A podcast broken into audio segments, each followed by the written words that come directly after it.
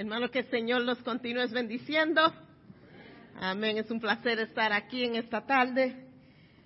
Estuve aquí en el culto por la mañana. Los niños tuvieron en TSF un programa bello de Navidad en inglés. Nos gozamos mucho y ahora nos estamos gozando aquí con ustedes. Amén. Amén. Amén. Good. Bueno, vamos a seguir el tema que hemos comenzado en esta serie de, de Navidad. Y hoy yo creo, quiero hablar un poco de, thank you, de María. Y vamos a hablar un poco de María, vamos a entender un poco a María hoy y unas cuantas cosas. Pero antes de empezar, vamos a estar puestos de pie y quiero empezar con una oración. Amén. Que el Señor nos hable a nuestras mentes, a nuestros corazones, que el Espíritu Santo nos dé entendimiento a la palabra de Dios. Amantísimo Dios y Padre Celestial, te damos gracias por este día tan lindo que tú nos has dado. Te damos gracias por tu presencia, te damos gracias Señor por estar con nosotros siempre. Y ahora te pedimos que nos prepares para tu palabra, Señor. Prepara nuestras mentes, nuestros corazones para recibir de ti en esta tarde. Que tú nos hables, Señor. Que tu Espíritu Santo nos des entendimiento de tu palabra, Señor. Y ayúdanos, padres, a coger esta palabra, Señor, y ponerla en nuestros corazones, Señor. Cambia nuestras mentes, cambia nuestros corazones. Tu palabra tiene ese poder. Y te damos gracias, Señor. Amén. Pueden sentarse. Antes de seguir, yo no sé quién es mi hermana secreta, pero mi hermana secreta me dio un journal bien lindo y me lo dio, es grande, so puedo escribir mis mensajes más largos, puedo escribir muchos mensajes aquí, son gracias a mi hermana secreta si ella está aquí, thank you very much, la conoceré el sábado en la actividad de las damas, las quizás She better be there. Just threatening.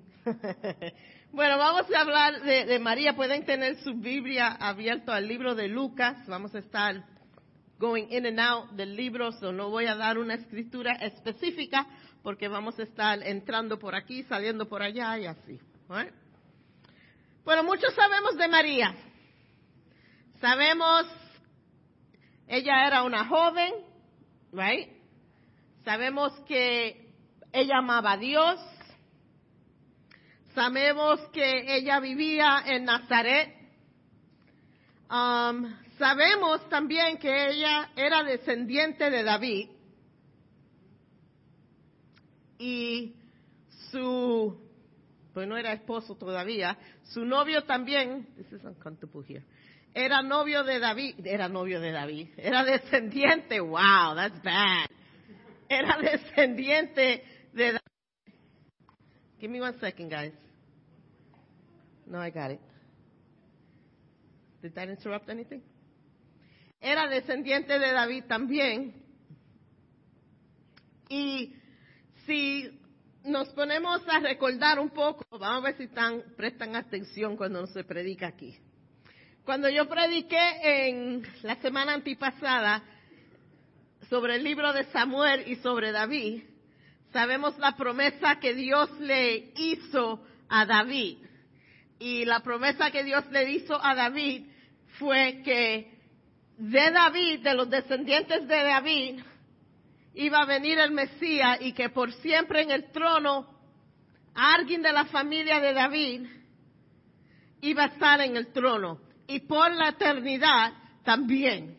So ahora mil años después de David, que esa promesa ya fue dada a David, ya David se murió, está enterrado, mil años, está hecho polvo ya. Nunca vio el cumplimiento de la promesa que Dios le hace, pero ahora vamos a ver el cumplimiento de la palabra de Dios. Y vemos que de dos partes, de ambos partes, de parte de José y de parte de María, son descendientes de David. La promesa viene a María y ella va a ser la madre de Jesús. Sabemos también por las escrituras y las costumbres en esos tiempos que ella fue instruida en la palabra de Dios. Ahora, en esos tiempos lo que pasaban fue todos niños, todo joven, toda de edad de, yo creo que como hasta los 12 años, los niños eran instruidos en la palabra de Dios. Ahora, lo único que estaba escrito era el Viejo Testamento. Ya el Viejo Testamento estaba totalmente completo y estaba escrito. So, ellos iban todos los días, iban al templo y los niños se, los instruían y le enseñaban del Viejo Testamento, le enseñaban todas las profecías. Ellos sabían que la primera profecía del Mesías era en Génesis 3.15 ellos sabían todas las profecías del Mesías, ellos estaban bien educados en la palabra de Dios, pero no solamente le enseñaban la palabra de Dios, ellos tenían que memorizarse muchas cosas de la palabra de Dios. So María tenía conocimiento del Viejo Testamento y no solamente leerlo, pero lo tenía en su corazón y lo tenía en su mente. So, no era un secreto para María que no se sabía cuándo, pero sí se sabía que una joven descendiente de David iba a ser la escogida madre de Dios. So, ella tenía ese entendimiento. También sabemos de María que ella amaba a Dios. Ella tenía una relación especial con Dios. Y lo, vamos a leer más ahorita, que es, es vamos a ver that relationship. Vamos a ver esa relación que ella tenía con Dios más ahorita cuando bajemos un poquito más. Ahora, durante ese tiempo que María estaba viviendo, ya estamos en el Nuevo Testamento, hubo un periodo de cuatro, a 400 años de silencio para el pueblo de Israel. So, desde que el profeta, el último libro es Malaquía, que él escribió. Cuando ese libro, cuando Malaquía terminó de escribir la última palabra en ese libro, silencio de Dios. No más profetas, Dios no habló más a su pueblo, y fue un periodo de 400 años de silencio. So, la única experiencia que tenía esta generación, pasaron cuatro generaciones sin profeta, sin oír de Dios, solamente lo que leían en los, en los scrolls. Eso era todo lo que ellos tenían. So, imagínate nunca experimentar palabra profética. Nunca experimentar, vamos a ponerlo nosotros en ese sitio. Para nosotros ahora sería nunca experimentar el movimiento del Espíritu Santo. Porque ya se acabó. Nunca experimentar que alguien ore por ustedes y oigan decir, yo oigo Dios decir esto. O, porque no, Dios solamente no habla de esa manera o abrir la escritura y empezar a leer y a veces, yo no sé si ustedes le han pasado, empiezan a leer la escritura y lo que está leyendo como que es exactamente lo que tú necesitabas recibir para levantar tu sed, para darte gozo, para calmar tu arma. Y eso es, a veces decimos, ay, qué coincidencia que abrí la palabra de Dios y eso era lo que, no, ese es Dios mismo hablándote a través de las escrituras eso tampoco. Lo único que ellos oían eran los, los maestros de la palabra de Dios, lo que ellos decían, lo que ellos leían, lo que estaban ahí en el libro, eso era todo lo que ellos recibían. Y no fue algo malo porque ellos aprendieron, aprendieron la ley, aprendieron de los milagros de Dios, aprendieron todo lo que está en el Viejo Testamento. Pero vamos a hablar ahora las expectaciones de María. ¿Qué ella esperaba para ella misma en este tiempo? Ahora, como yo dije anterior, toda joven judía, ella, como todas ellas, ella deseaba ser la elegida para ser la madre del Mesías. Porque la Biblia nunca dijo nombre, Dijo una joven. That's it. So, yo me pongo a pensar, toda joven que salió en cinta, tengo el Mesías. Este será, será esto, será yo la escogida. Como toda joven en ese tiempo, tristemente, durante ese tiempo, para las mujeres no había mucho to aspire for en ese tiempo. So ella sabía que la vida de ella iba a ser igual que la de la mamá de ella. Que los padres iban a escoger, tampoco la mujer tenía voz ni voto en quién, con quién se casaba. Los padres iban a coger a su, que iba a ser su esposo. Ella se iba a casar. Ella se iba a atender en los quehaceres de la casa. Ella iba a criar sus niños. Nada diferente de lo que su mamá había hecho.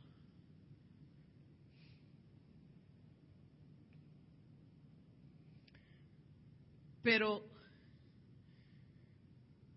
sin María saberlo, la vida de ella iba a ser totalmente diferente de la mamá de ella.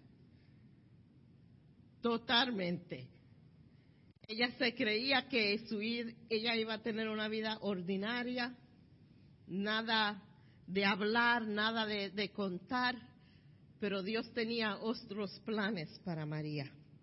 Y vemos que lo extraordinario comienza en la vida de María en el libro de Lucas. En Lucas 1, versículo 28, 26, empieza el cambio de la historia de María. Vemos que empieza con el anuncio para María que ella es la escogida. Ahora, la escritura dice que María cogió miedo cuando el ángel se le presenta. Y yo digo, pero cualquiera.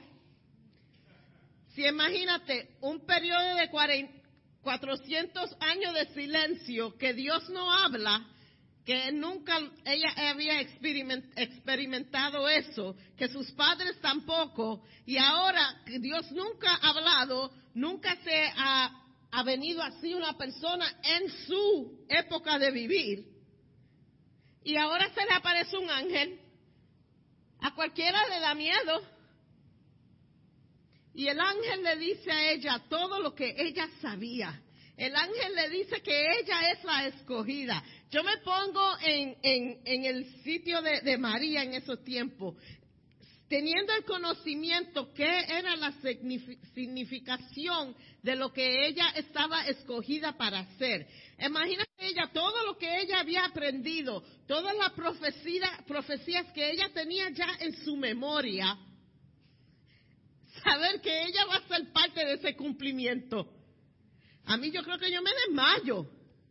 Saber la responsabilidad que iba a caer sobre mis hombros. Saber que yo iba a tener la, bendición, el privilegio de tener Dios en carne en mi vientre creciendo. I mean, come on.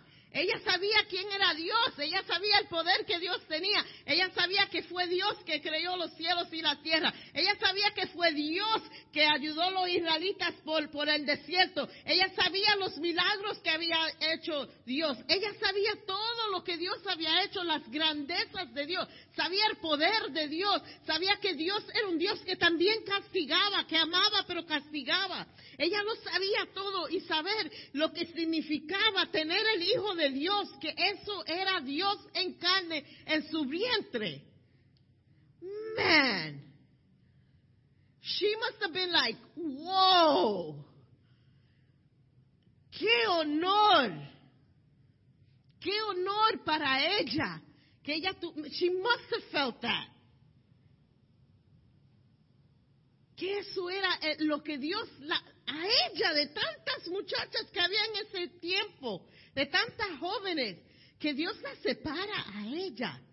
Habla de la relación que ella tenía con Dios, que era alguien que en, en realidad con su vida honraba a Dios, que ella tenía que tener una relación especial con Dios. Para Dios separarla de esa manera, de escogerla a ella para tener su hijo, la relación que ella tenía con Dios era sincera. Ella en realidad amaba a Dios con todo su corazón. Ella honraba a Dios en todo aspecto de su vida. No que era perfecta, porque no le voy a dar gloria tampoco a María.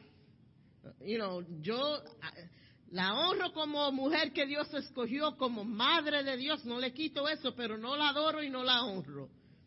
Pero sí digo, qué honor fue para María ser la madre de Dios. Y nosotros tenemos que realizar eso, porque si nos ponemos en ese esa cena y, nosotros decimos, qué honor, yo ah, no me siento worthy de eso. ¿Qué relación especial tenía María que Dios la escoge para una cosa tan bella?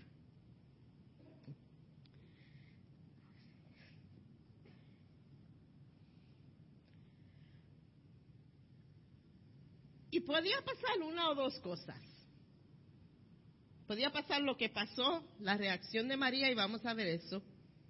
O también podido, si, no es que Dios hace error, pero yo, yo, ustedes saben, mi mente se va por todo sitio. Imagínate que si no era una joven que en realidad amaba a Dios y honraba a Dios. Qué orgullo, no me toquen, yo soy la escogida.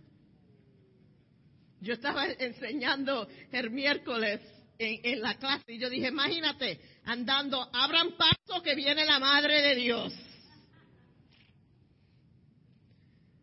Pero eso no fue el corazón de María. Si miramos en las escrituras, en el libro de Lucas, capítulo 46, a mi verso, capítulo 1, versos 46 al 55 vemos un cántico de alabanza que María canta a Dios. Y María respondió, oh cuánto alaba mi alma al Señor, cuánto mi espíritu se alegra en Dios mi Salvador.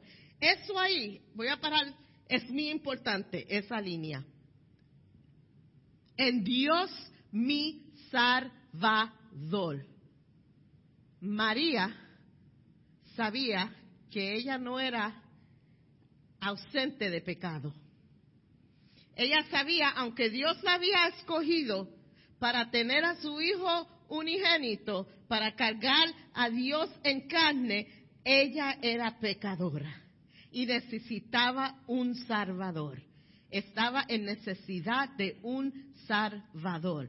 Por eso nosotros no le oramos a María como los católicos, no la ponemos en ese pedestal que los católicos la ponen, porque ella era una pecadora como tú y como yo, y ella reconocía que ella necesitaba un salvador. Porque Dios la iba a usar y porque Dios iba a coger esa vida ordinaria de ella y hacer algo extraordinario con ella. No quería decir que ella es sin pecado, que ella era perfecta, porque así es Dios. Dios coge lo imperfecto para hacer algo grande en su gloria, para que uno pueda decir, eso tiene que ser Dios, porque para esa persona hacer un acto tan extraordinario, Dios tiene que estar en el mix. Dios tiene que estar envuelto. Y ella reconoció eso. Ella misma se dice, yo Gracias Señor, porque ha llegado mi Salvador. Yo voy a tener el Salvador del mundo. Y sigue y dice, pues se fijó en su humilde sierva. Y de ahora en adelante todas las generaciones me llamarán bendita. Pues el Todopoderoso, el Santo, ha hecho grandezas cosas por mí. Él mostró misericordia de generaciones en generaciones Ahí estamos viendo el conocimiento que ella tenía de las escrituras. Ella está hablando de todas las cosas que Dios había hecho para el pueblo israelita de generación en generación. y a todos los que le temen. Su brazo poderoso ha hecho cosas tremendas. Ella sabía las cosas tremendas que había hecho Dios. Y no estamos hablando de una mujer madura. María en este tiempo, si tenía 13 años, ella tenía de 13 a 14 años, no más de eso. Era una joven pero tenía conocimiento de la palabra de Dios y no tuvo que decir, espérate, antes de escribir este cántico, donde que dice las escrituras, let me double check. No, esta canción salió de su corazón, de cosas que ella había aprendido y había puesto en su corazón y en su mente. Ah, búscame un joven de la edad de 13 o 14 años que pueda decir cosas así en esta generación. Si los encuentra, good luck.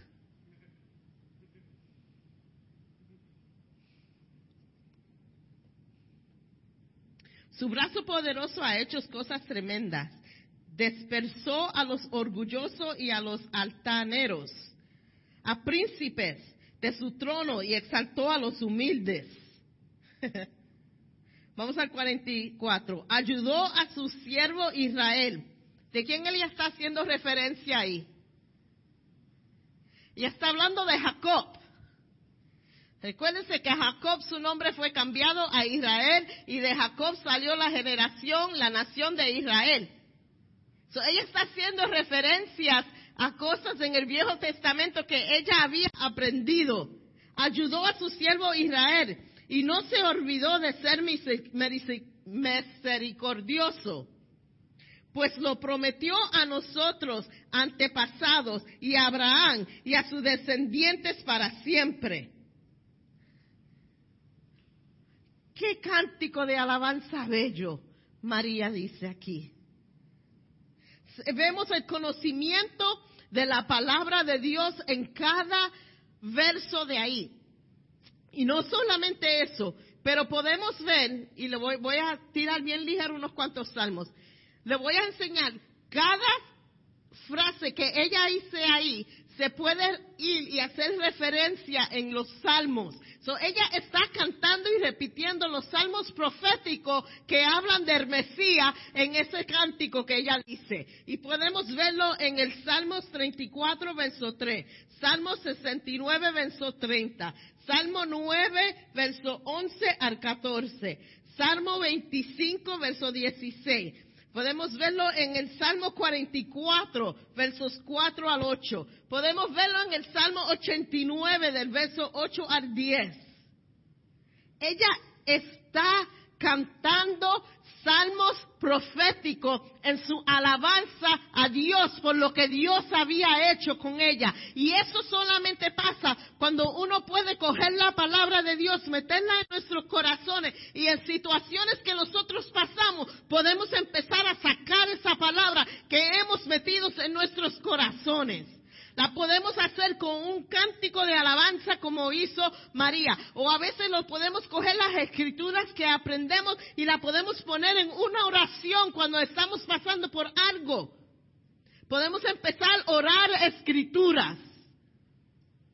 Pero si no cogemos el tiempo de hacer esto, leerla, estudiarla, aprenderla, no puede salir esos cánticos de nosotros. No podemos orar cuando tenemos en una situación que no tenemos palabra, pero para cada situación hay una oración en la palabra de Dios. Y si tenemos ese conocimiento cuando nos arrodillamos, podemos orar escrituras.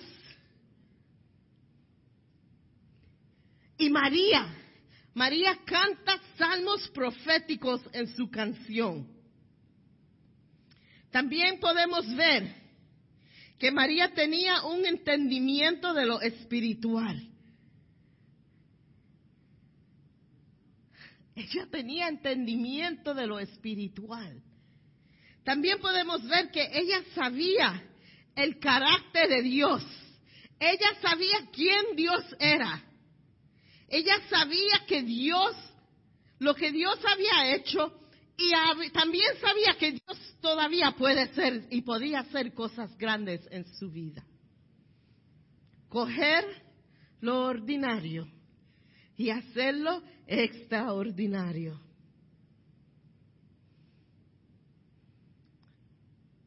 Y ella de ella misma sabía cosas también.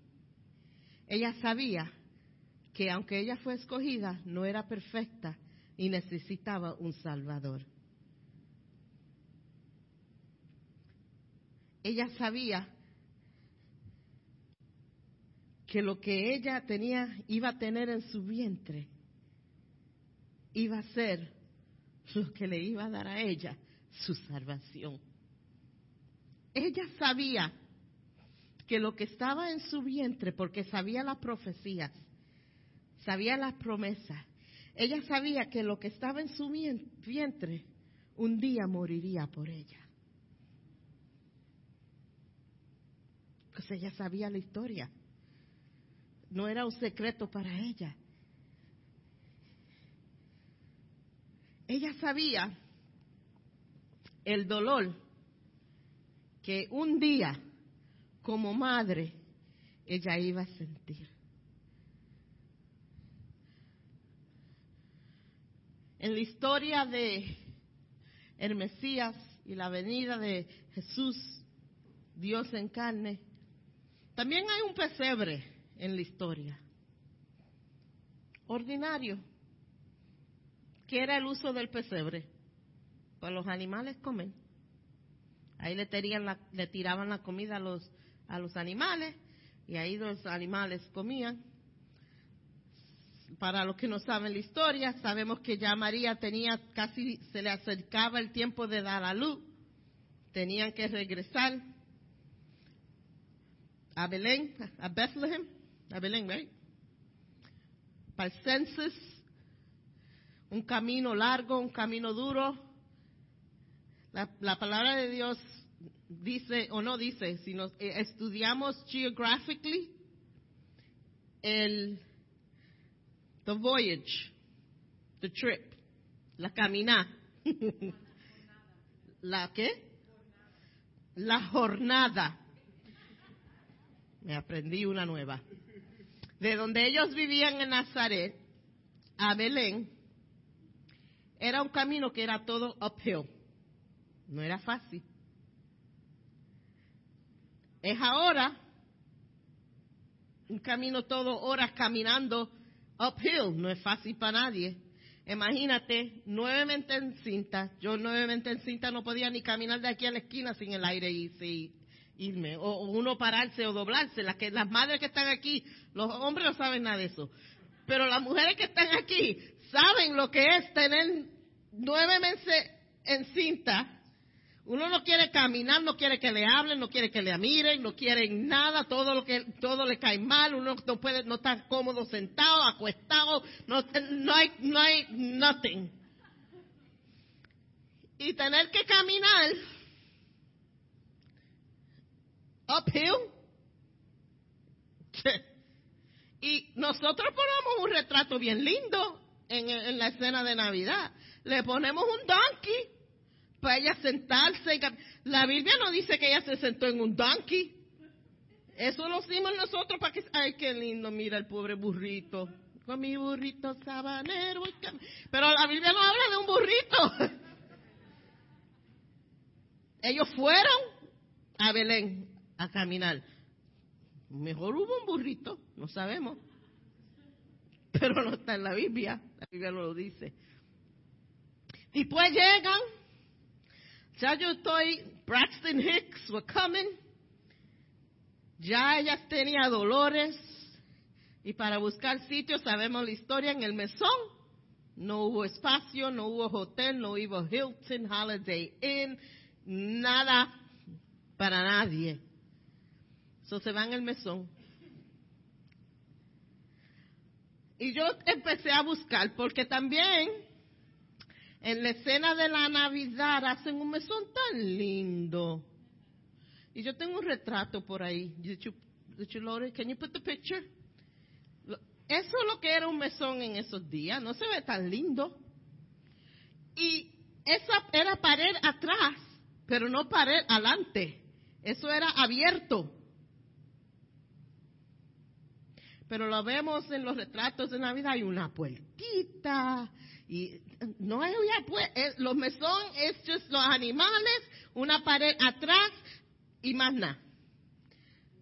So María estaba dando a luz open to the elements, casi afuera. Un sitio ordinario, un pesebre que no tenía significación de grandeza. El pesebre vino a ser trono, porque ahí fue que se sentó el Hijo de Dios. Un sitio ordinario, Dios lo hace extraordinario.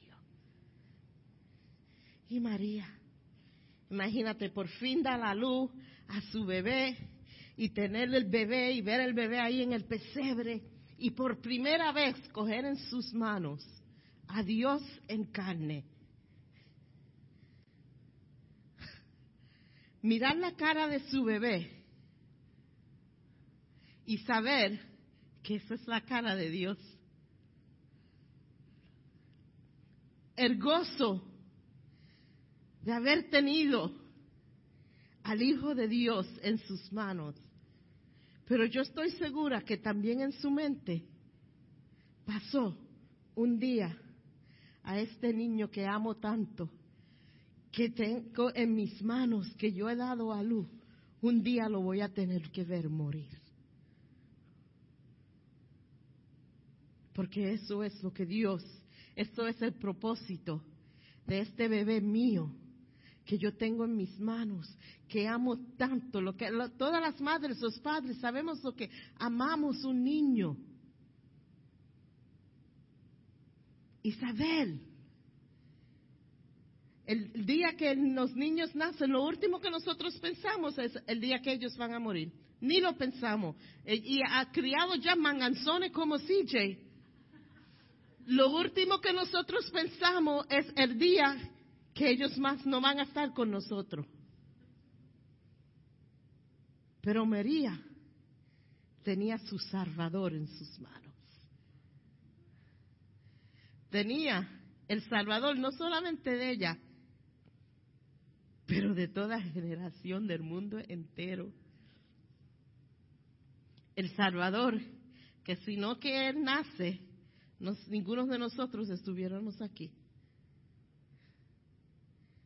la promesa del Mesías en las manos de alguien ordinaria que Dios hace extraordinaria en dándole el regalo de ser la madre de Jesús.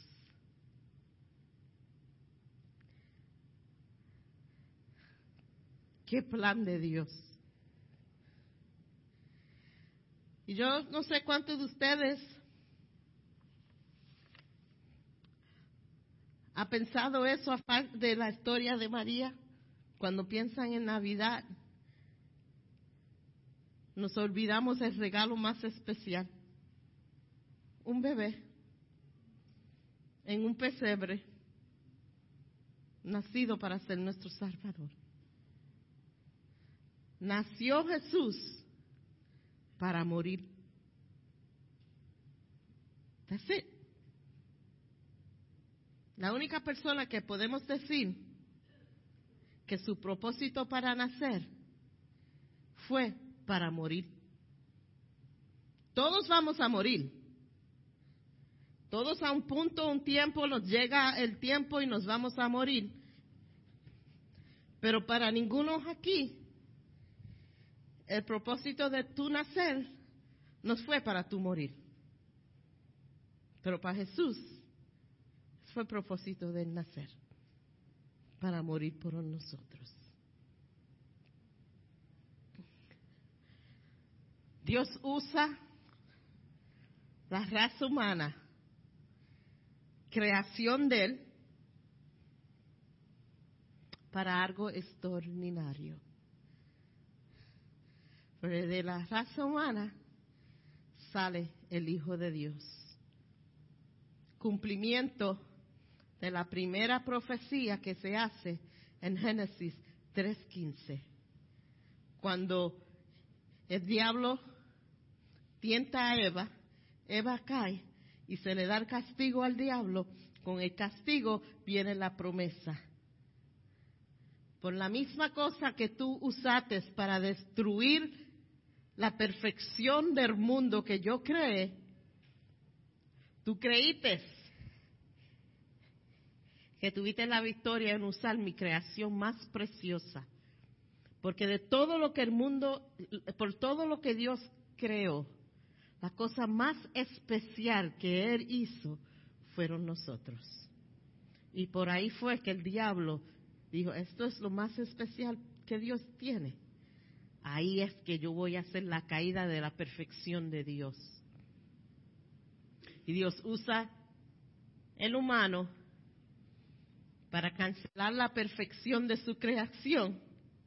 Y Dios le dice al diablo, ese mismo humano que tú usaste va a ser el humano que va a hacer la destrucción tuya. Porque de ahí es que va a salir el Salvador. De esa simiente que tú trataste de destruir y darle término, yo de ahí saldrá mi hijo unigénito que va a ser sacrificio, que va a tener la victoria sobre ti y de ahí va a salir la destrucción tuya.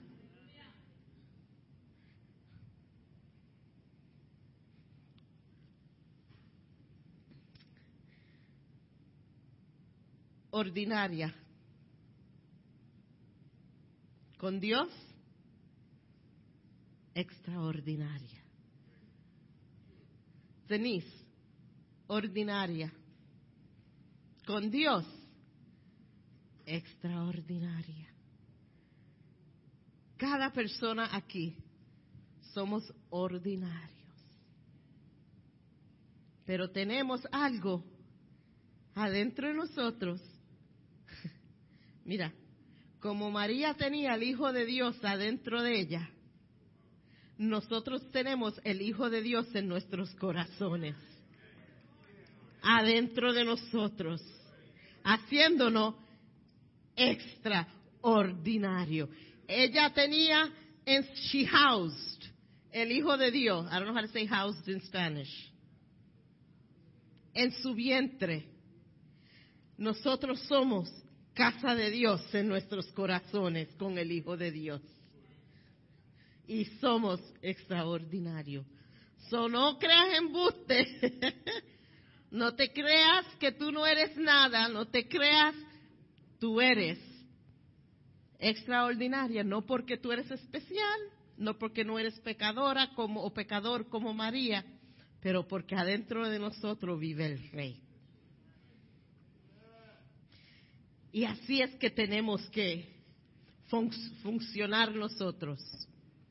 Tenemos que andar sabiendo que podemos hacer cosas, no por las fuerzas que tú tienes, pero por la fuerza que Dios nos da.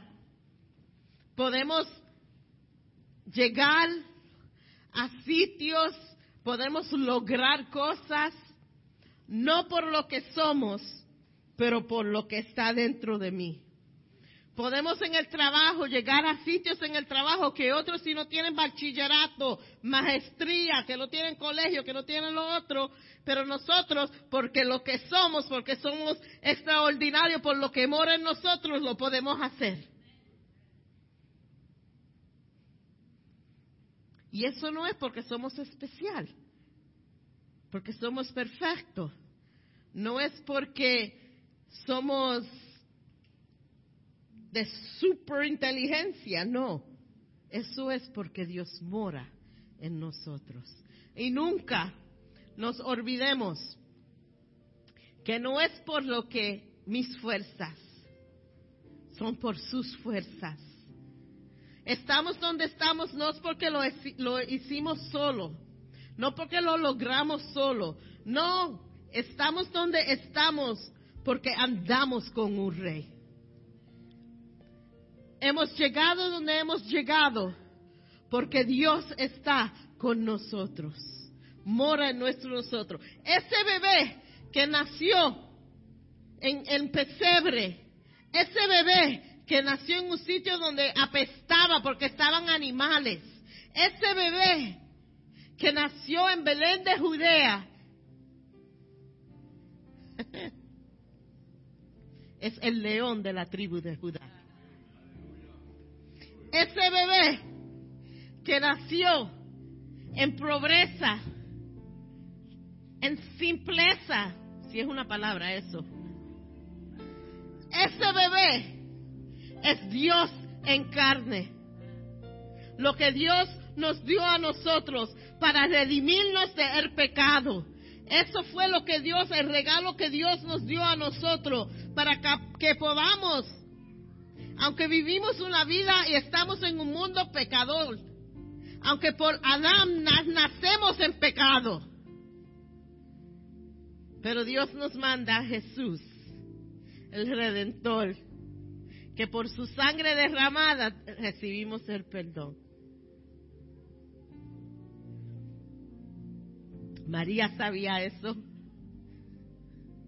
que ella no era perfecta. María sabía que ella tenía falta. Y no le quito, no le estoy quitando crédito a María como madre de Jesús. Pero ella era igual que yo, era igual que tú, en necesidad de un redentor, en necesidad de un salvador. Y en esta tarde le quiero decir que tú no eres ordinario. Le quiero decir que tú no eres cualquiera. Porque si tú tienes Dios en tu corazón, Dios te hace extraordinario. Cogió un pesebre sin valor ninguno, lo hizo trono de su hijo. Y ahora Él coge tu vida ¿Y qué tú vas a hacer?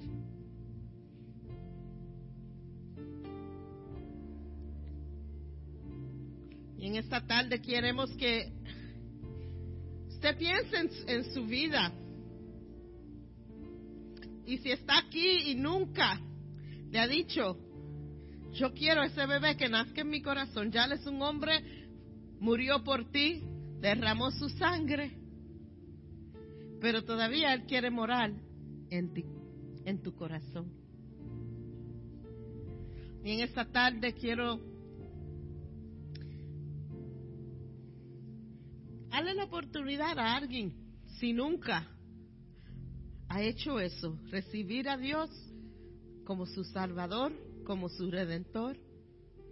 Y si ya lo ha hecho en varias veces, en otra ocasión, pero si se ha apartado de Dios, quiero decirle que Él también está aquí en esta tarde para recibirte con brazos abiertos. No questions asked. Just recibir a su hijo, a su hija para atrás. Y si a ti te han dicho, nah, tú no puedes hacer, no, tú eres ordinario, no hay nada especial en ti. Yo te vengo a decir que hay algo especial porque en ti mora Dios y tú eres más que ordinario. Y si necesitas oración en esta tarde, puedes levantar tus manos. El altar está abierto, puedes venir aquí. Estamos preparados para orar por ti. Estamos dispuestos a llorar contigo si tenemos que llorar.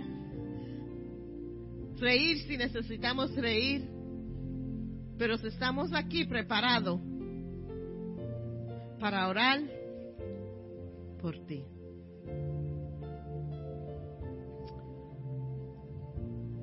Aleluya. Te damos gracias, Señor. Aleluya. We worship you, Jesus.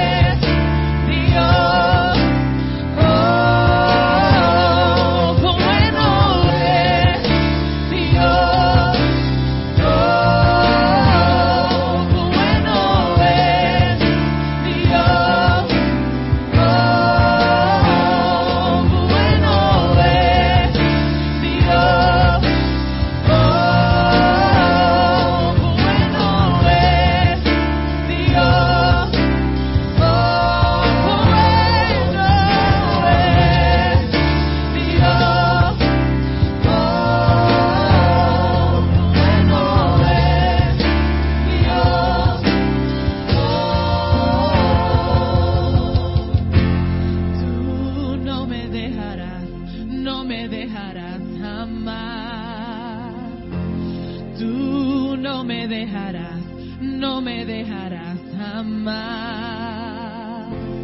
Tú no me dejarás, no me dejarás jamás. Tú no me dejarás, no me dejarás jamás. Tú no me dejarás, no me dejarás jamás. Tú no me dejarás, no me dejarás jamás. Tú no me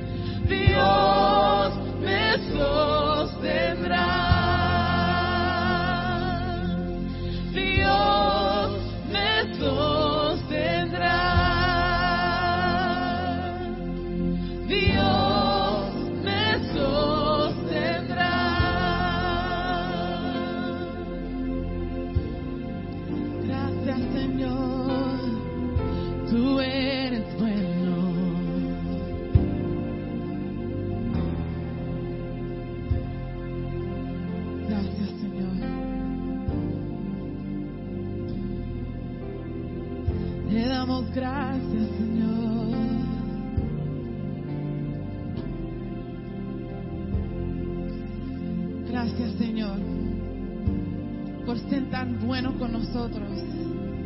Gracias, Señor, por recordarnos en este día que tú naciste para morir para, nos- para nosotros. Gracias, Señor, por recordarnos, Señor, del propósito de cual tú viniste a esta tierra, Señor, que fue por nosotros, para darnos vida, para darnos salvación. Te damos gracias, Señor.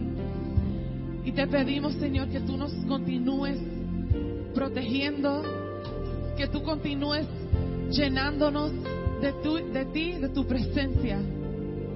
Te damos gracias, te damos toda la gloria y toda la honra, Señor, en tu dulce nombre. Amén. Dios le bendiga a todos. Quédense con nosotros, tenemos meriendas atrás. Y que tengan un buen domingo.